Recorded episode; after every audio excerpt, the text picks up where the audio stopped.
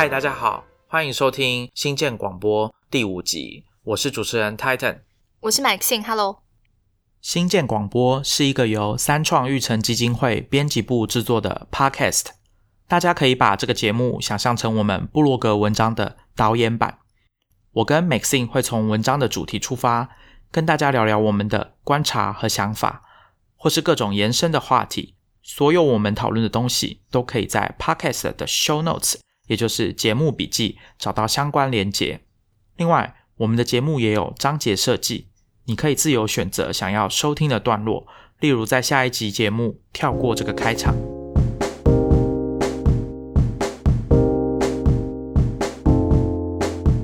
今天我们要跟大家聊的是网站、部落格，还有我们怎么追踪科技圈的名人。我们前两集已经有讲过 Podcast 的推荐、科技新闻网站的推荐，今天我们要推荐的是人，还有怎么样 follow 这些人跟他们的想法。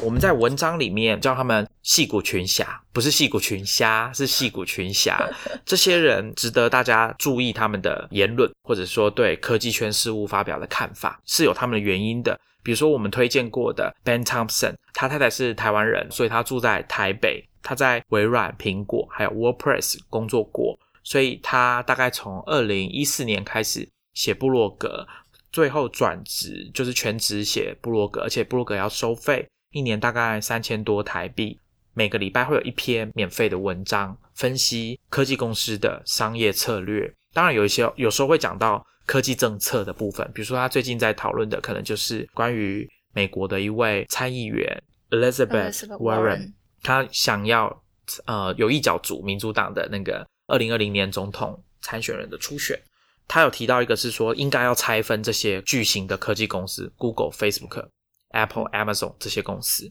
，Ben Thompson 就有针对这件事情写一个回应。事实上，Ben Thompson 自己之前也有在关注关于反托拉斯相关的法律跟政策上的议题。比如说，他就主张当初应该要限制 Facebook 不要买 Instagram，也就是说禁止 Social Network 并购 Social Network。这个相关的议题，大家都可以去他的部落格找他写的文章，蛮精彩的。这就是他擅长的部分。那我们在前两集介绍 podcast 的时候，也有提到说他自己有提出一个 aggregation theory 作为他分析科技新闻或事件的框架。所以，呃，我蛮推荐大家可以先去网站去看关于 aggregation theory 的解说，还有他怎么套用这个理论到他分析的对象。那另外一个 Ben 是我在文章有提到，是一个英国人叫 Benedict Evans，他是。创投 A 十六 Z 的一个合伙人，他原本是一个分析师啊。那他擅长的是写 mobile，然后无人车，还有最近的 AI。他常常在自己的部落格写文章。可是我要推荐的，就像我在文章里面强调的，是他的电子报，大家应该要去订一下。他每个礼拜会有一份，现在大概到两百七十几期，然后订阅数应该超过十万人了。他每个礼拜除了他自己写的文章之外，他会评论当周的科技新闻。然后贴出连结，还有他自己简单的解说或者是他的看法。那他贴出来的内容里面有分几个类别，一个是新闻类型的，那另外一个是他读什么文章，那当然也会有简短的评论。然后再来，他还会提供一些有趣的统计数据给大家参考。毕竟他是分析师出身嘛，所以我很推荐大家去订阅他的电子报。如果你并不常接触科技新闻，或者是你觉得你比如说你有两个礼拜去度假，那回来想要回追前一段时间发生的科技圈的新闻，你也可以看他的电子报。那另外一个就是他在 Twitter 上面非常的活跃，那常常针对很多科技议题，不管是商业策略或者是科技趋势，发表他的看法，或者是提出一些有趣的猜测，或者是不同的角度去推敲一些事情，可以提供大家一些不同的。观点跟视角，大家可以也可以试着去跟他互动一下，因为他很乐意跟大家讨论，说讨论或者是辩论吧，就是关于科技趋势的想法。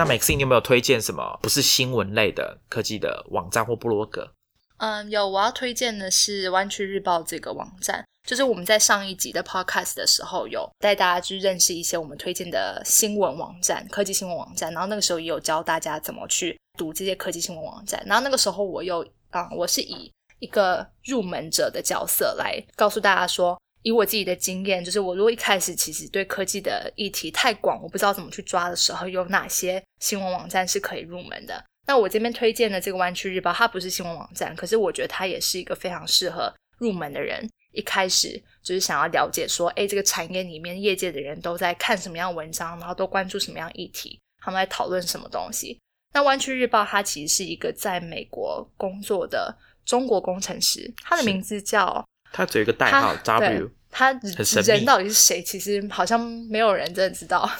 他大概是四年多前吧成立的湾区日报，这是他自己的一个 side project。对，然后他就是给自己设定一个目标，每一天要看五篇文章，英文文章，然后推荐给大家。可是我相信他在筛选的过程中，一定肯定是超过五篇啦。那他就是会推荐出来，然后他会自己写一个。用中文写一个摘要，通常只有几行字而已。然后，因为他写的方式就是很精简，然后有时候蛮蛮好笑的，所以其实你一看这个他的摘要，你就可以大致上了解说这篇文章在讲什么。然后你有兴趣的话，你就可以点进去。然后他蛮好的是，他其实推播的方式有很多种，他有在 Twitter 上面，然后也有自己的 App，然后 Facebook 还有建立一个账号，Telegram 上面也有，所以其实就是 RSS 也可以订阅，所以你就是可以。看你自己习惯的方式是什么，然后来决定你要用什么方式来追踪。像我自己的话是比较习惯，就是我下载他的 app，然后我比较习惯 Telegram，因为滑 Twitter 的话，我可能就只是滑过去。可是因为 Telegram 的话，它会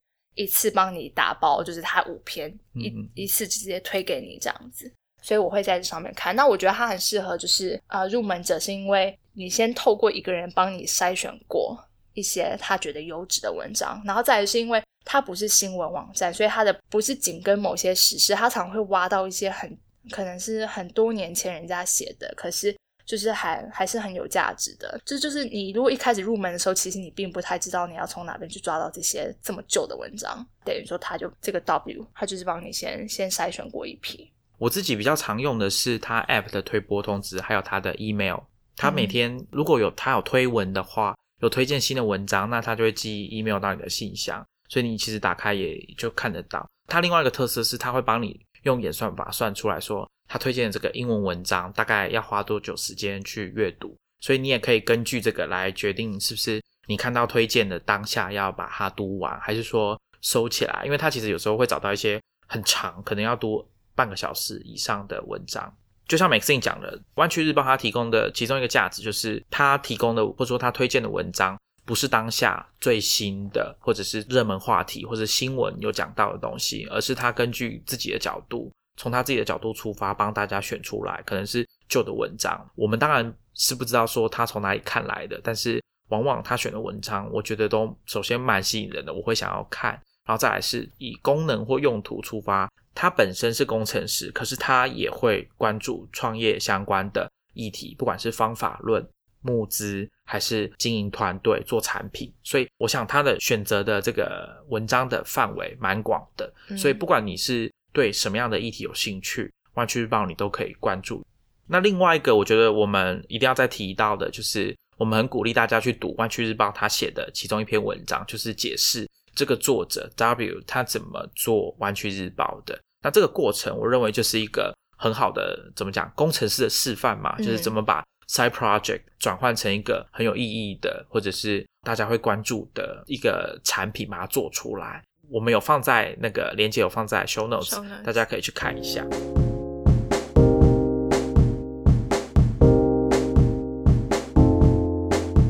其实今天我们想要跟大家聊的重点，除了人之外，我们也想要聊的，刚刚有提到是 Twitter 这个平台，所以我们也会跟大家聊一下，我们是怎么用 Twitter 这个东西的。这个部分我们谁要先开始啊？我问你啊。哦，好，好，你要问我。好，那我们先来请问资深 Twitter 用户 Titan，，你从哪一年开始使用 Twitter 的？我注册账号的时候是二零零九年，一样就是我在上一集有提过嘛。呃 micro blogging 微网字这个字 成为潮流，在台湾成为潮流的时候，我其实是跟扑浪就是 plug 一起注册一个账号的。那时候我并没有马上开始用 Twitter，因为很显然的，那时候上去看发现全都是英文，嗯然后我就觉得嗯好像没有很吸引我。可是过了一段时间，我开始接触科技新闻之后，我发现大家都在用 Twitter，整个外国科技圈的人，还有国内，事实上国内比较关注外国科技圈的人，他们也会在 Twitter 上出没，所以我就也跟着开始用。那另外一个是我那时候在读一本书，叫做 What Would Google Do？Google 会怎么做？就是 WWGD 这本书的缩写，是一个纽约大学新闻系的教授，嗯呃，Jeff Jarvis 写的。那我读完之后，我就在 Twitter 上面 at，就是写了他的账号，然后加一个 at，就是我们讲的小老鼠这个嗯符号，然后说，啊，你的书很有趣，很好看，这样。我也没有想到，他过了一段时间，他就回我说，哦，太好了，谢谢，很高兴听到你这么说。那我那时候就想想说，哎呦，怎么这么容易就跟书的作者，他其实是个外国人，就可以直接的交流。我会做这件事情，并不是一开始我就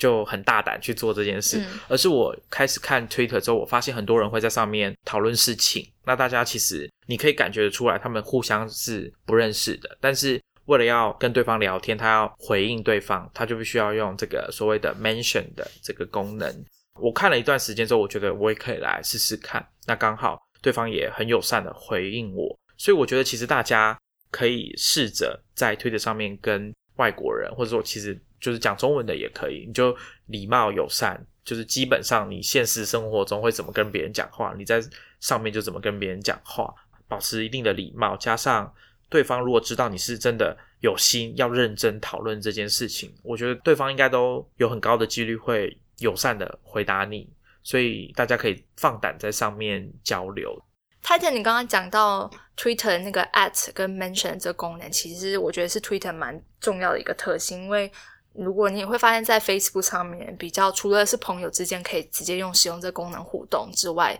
不会有人直接去跟一个陌生人这样子互动。可是，在 Twitter 上面就可以，比方说像你刚刚有跟作者互动经验，那我自己这边也是有跟一位。叫做 Brian McCullough，他我们其实，在我们的 podcast 第二集的时候有介绍到这个人，因为他在二零一八年底的时候出了一本书，叫做《How the Internet Happened》，就是在回顾整个就是 Internet 起来的这段历史，是从从 Netscape Netscape 开始。我那时候也是因为买了那本书，然后我其实那时候啊、我好像有艾特他，还是没有忘记，但是我直接就是找了那个那本书的封面。那可能因为他那时候在大书期间，他会特别注意说他的书出现在哪里，所以他就自己回过来，就是跟我在上面互动。所以我，我想，当作为一个使用者，你有这样的一个使用产品的这个所谓的 wow moment，就是嗯以前大家很喜欢举的例子，就是 Facebook 刚加入的时候，你不是会输入你的 email 嘛？所以 Facebook 就会开始根据你的 email 告诉你说，你可能也认识 A B C D E，然后有一些人就会发现说，天哪，这些人是我小学同学、国中同学，很久没有见面的朋友，怎么这么神奇？那这个其实就是有点被当成是 Facebook 这个产品作为一个产品，它给大家的这个 wow moment。那我想 Twitter 其实我们刚刚讲的这个经验也是其中一环，就是我们可以很轻松的跟网络圈的人交流。那讲到人呢，我们刚刚前面或者说我们在文章里面有介绍的这些人，我们都有把他的 Twitter 账号，如果他有 Twitter 账号，我们都有列出来。嗯我们是相当鼓励大家去看看你所欣赏的人，或者说你欣赏的产品背后操盘者或者是创业者，他们在 Twitter 上面都讲什么。那 Maxine，你是什么时候开始用 Twitter？你你为什么一开始会想要用 Twitter？我已经忘记我最早申请 Twitter 账号是哪一年了，其实应该算是蛮早的，因为其实国外就是有在用，嗯但是台湾用的比较少。可是我真正开始比较频繁使用，也是因为我进到科技产业这个圈子的时候，嗯然后确实发现，就是不管是国外的还是国内的，很多关注科技，就像你刚刚说，关注科技的都会在 Twitter 上面就是定期的出现，几乎每天都会在上面出现。刷存在感对，，尤其台湾的工程师，其实在上面发发言的还蛮频繁的。嗯，对对，所以我一开始确实觉得很好玩，尤其是刚刚讲到那个 at 的功能，它确实是蛮特别的，就是可以拉近一些距离。可是我那时候刚开始使用的时候，我不太知道该怎么用 Twitter 来追踪我想要追踪的人，因为我发现它的它的那个应该说像像是动态墙 feed，或者以前可能直接叫做 timeline Timeline 这个动动态墙。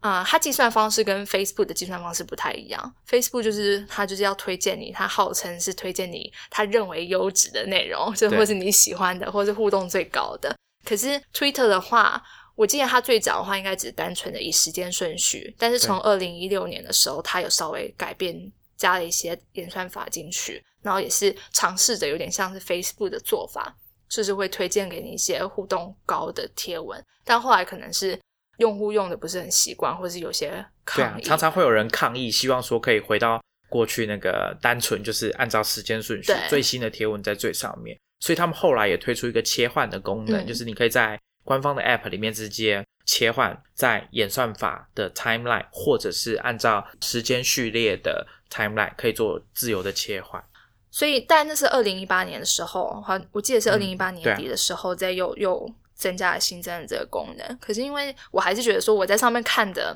就是光仰赖这个 timeline 上面看到的东西，可能它只是时即时性，可是未必是我现在当下想要看到的。尤其是很常会有政治相关的就是贴文嗯出来，然后大家尤其台湾这边呢，很常就是会讨论政治的东西。那跟我一开始想要 Twitter 上面只关注聚焦在科技，就有点落差。所以我后来是慢慢摸索出 Twitter 还有其他使用方式，可以让我比较精准的追踪到我要追踪的人，还有他们在讲的议题。那那个功能就叫做 List。像我自己，因为 List 是你可以自己创创建一个嘛，对然后我我现在我自己 Twitter list 大概有八九个，跟科技相关的话，就是大概有八九个。我是把它分的蛮细的，比方说有科技人物，他可能就是一般的一些人那样子；那也有科技的大咖 KOL 的这样子就可能是像是 Elon Musk 或者是 PG 这这类型的人物。也有科技媒体，那我基本上就是把我们之前推荐过那些 Wired 啊、Tech Memes，我全部都会发，就是把它塞在里面。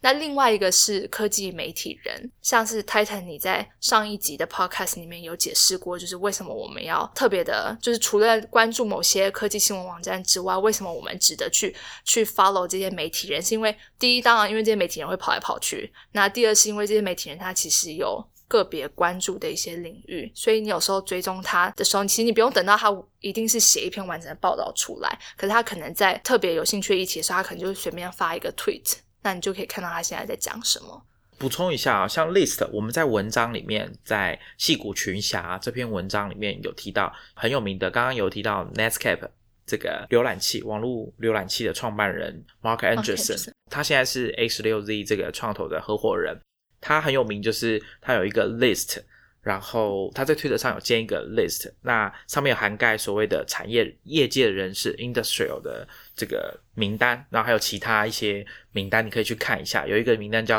sharp，就应该就是很聪明伶俐的意思吧。如果你觉得不知道要 follow 谁，你可以直接去 follow 这些名单，名单公开的名单，只要你找得到的，你都可以去 follow。那另外一个戏骨名人叫做 Robert Scoble，他也是所谓的、怎么讲呢？就是所有的科技圈的大会都会，你都会看到这个有点像传教士身份的人。那嗯他目前最新狂热的栽入的领域是 AR 跟 VR，、嗯所以你在相关的场合就会看到这个人。那他在推特上面也建了很多名单，大家可以去看一下说。这个科技圈里面有哪些人是觉呃像 Mark Anderson 或者是 Robert Scoble 这样子的人，他们觉得应该要关注的。呃，当然你可以参考我们推荐的人。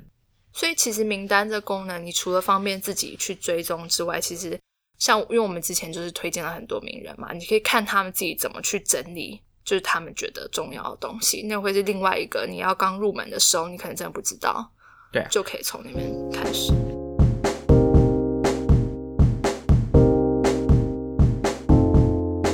我觉得推特呃很重要的就是刚刚 Maxine 有讲到，就是你当你 follow 的是媒体人或者是科技圈的人的时候，久了你就会感觉有一种感觉，就是不是你去找科技新闻，像我们上一集讲的，哎、怎么样看科技新闻，我要去哪些网站？其实如果你平常有在用 Twitter，或者说其实我相信我们的读者、我们的听众在用 Facebook 的时候也有这种感觉，你一定是从朋友那边。或者是呃所谓的 KOL，你有 follow 的人，他会告诉你有什么重要的新闻或者是什么重大的事件，可能你每天打开 Facebook 就会看到、嗯 t w i t t e r 也一样，就你一打开 Twitter，你可能就会发现，加上现在已经有演算法，所以它更容易跳出来告诉你说，你的 timeline 上面有哪些重要的事情是今天发生的，你应该要关注的，所以又比较像是啊、新闻自己会跑来找你。那再加上，其实还有一个功能，Twitter 有一个功能，就是我们可以开一个通知，就是你 follow 的一个人，只要他有新的推文，他就呃系统 Twitter 就会发一个通知给你，你就会马上知道。那这就有点像有在用 YouTube 的人也知道，说如果你有开那个铃铛，一打开，只要那个人有上传新的影片，你就会收到推播通知。那这个道理是蛮类似的，所以大家也可以善用这个功能。Maxine，你有特别打开某个人的这个所谓的通知吗？我觉得通知这功能啊，其实它也有很多不同的使用方式。像我自己就没有固定说一个人，我从头到尾都是他的通知我都会开启。像我最早的时候有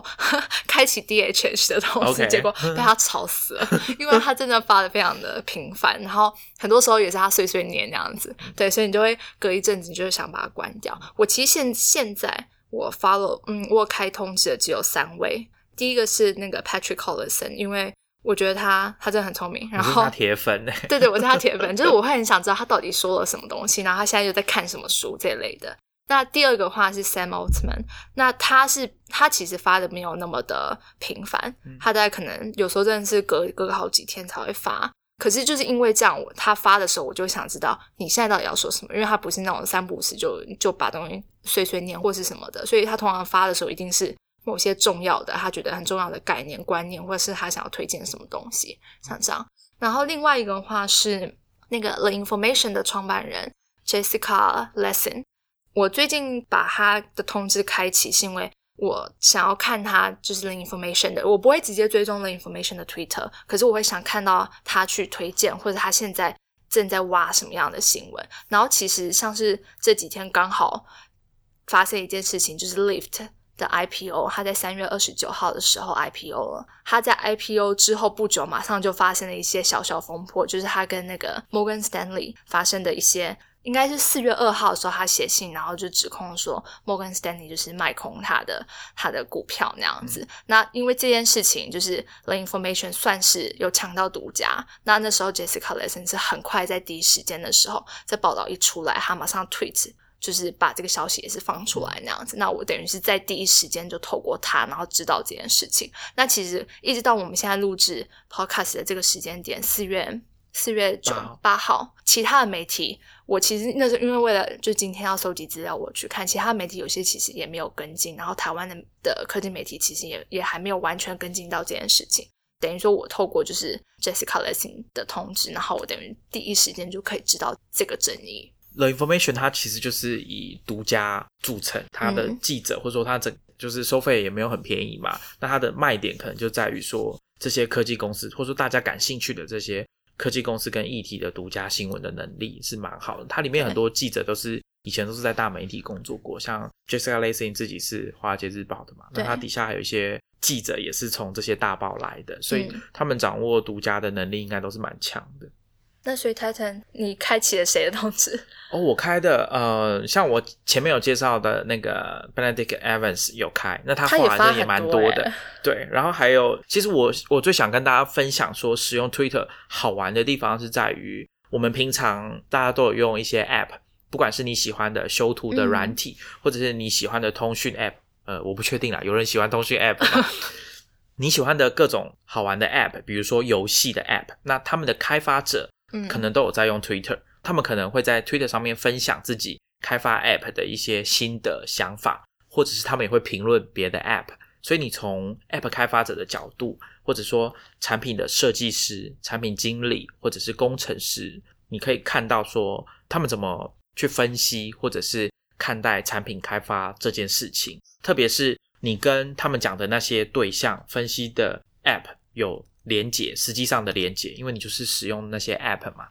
感受会特别不一样。比如说，我有 follow 呃一个叫 Halide H A L I D E 这个可以拍 RAW 档的照片的 App，是 iOS App，它的开发者呃其中一位设计师叫 S D W，他的名字叫做 Sebastian DeWitt D E，然后 W I T H，蛮特别的姓氏。他自己是一个喜欢骑摩托车的人，所以他常常骑着摩托车去旅行。那他现在呃在做的好像就是骑摩托车横越，不能说横越，应该就是从骑整个南美洲，从南美洲的头骑到南美洲的尾吧。沿途你就会看到他用他们自己的 app 拍了很多沿路上的风景啊，他们骑摩托车旅行的这个日记。我觉得 follow 这些人，听他们怎么讲产品开发上的经验是很特别的。我我鼓励大家说，如你可以去找出你用的 app 哪些是你特别喜欢的，那这些 app 是由谁开发出来的？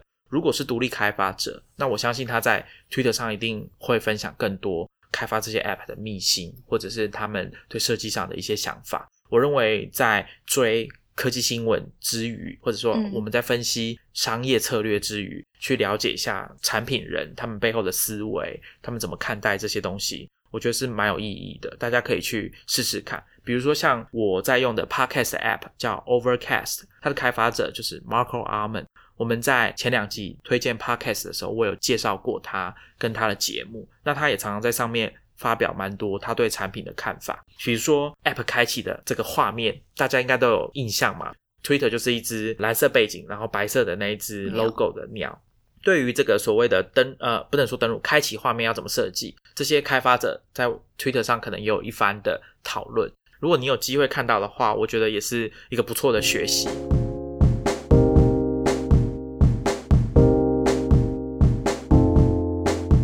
到 podcast 啊，我也推荐大家去订阅一个电子报，叫 HotPod。我们在文章有提到，作者是 Nick Carr，他的文章会出现在那个哈佛的尼曼实验室这个网站里面。他就长期追踪 podcast 产业里面的新闻。他的电子报很长，然后有付费的版本，有免费的，大家也可以去订一下。如果你对 podcast 这个产业它发展的现状很有兴趣的话，可以关注。然后这个 Nick 他上礼拜有去参加 A 十六 Z 的 Podcast，专门就是在讲那一集的主题，你猜得到就是在讲 Podcast。我也推荐大家去听听看，因为 Podcast 产业最近新闻真的蛮多的，嗯，所以如果你有兴趣的话，就是不要错过这段呃新闻很多的时期。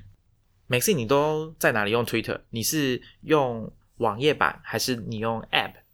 等一下，网页版。手机。网页两个，两个都用，对然后都是用 Twitter 官方的 App。对，其实 Twitter 早期有一个很特殊的文化，是他们有开放 API，嗯，所以开放 API 之后，就是所有的开发者都想要开发一个自己版本的 Twitter App。我讲跟大家分享一下好了，那资深的网路人就不要嫌我们啰嗦。我们现在在使用的这个智慧型手机有一个手势，就是下拉更新。我们不是手指放在荧幕上往下拉，对，往下滑。那它会就会弹回去，然后开始页面更新。这个手势是有一个叫 Tweety 的这个 App 的开发者他所发明的。这个所谓的 Tweety，它这个 App 就是在二零零九年嘛，就是早期很早期的时候开发出来的。然后后来就被 Twitter 收购了，连带这个手势它也变成一个专利，只是 Twitter 把它当成一个保护型的专利，就是你你只要不要用这个专利来告 Twitter，那。Twitter 就不会去找你麻烦，大家都可以用这个下下滑的这个更新的手势。iOS 内建就有一些 App，比如说电子邮件都有这种下滑更新的手势。其他 App 我相信也有蛮多都是用这个机制的。所以 Twitter 有当初早期有很多长得完全不一样、设计不同的 App，像国内早早期像爱料理背后的公司保利史，他们有开发一款 App 是只会显示 Twitter 上面有连接的 Tweet。嗯，只是聊天，哎，早安，这种就不会显示，它会显示的都是有连接、有转贴连接的推。那你点连接之后，它会用所谓的 parser 帮你把格式去掉，就是只有留文字的部分，让你比较好阅读那个文章，就有点像我们以前提过的 Instapaper 啊，或者是 Pocket 这样子。所以早期的 Twitter 生态系是样貌是很多变的，但是最近几年就是 Twitter 开始收拢这些。API 还有就是开放开放性就也变得比较差，所以大家都跑去用他们的自己官方的 Twitter 的 App。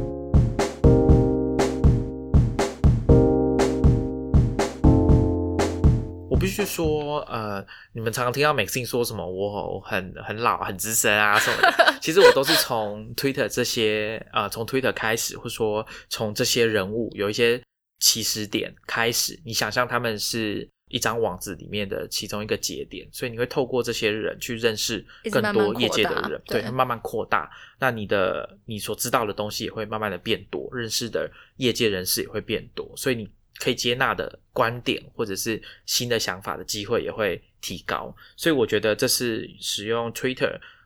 至少作为呃科技圈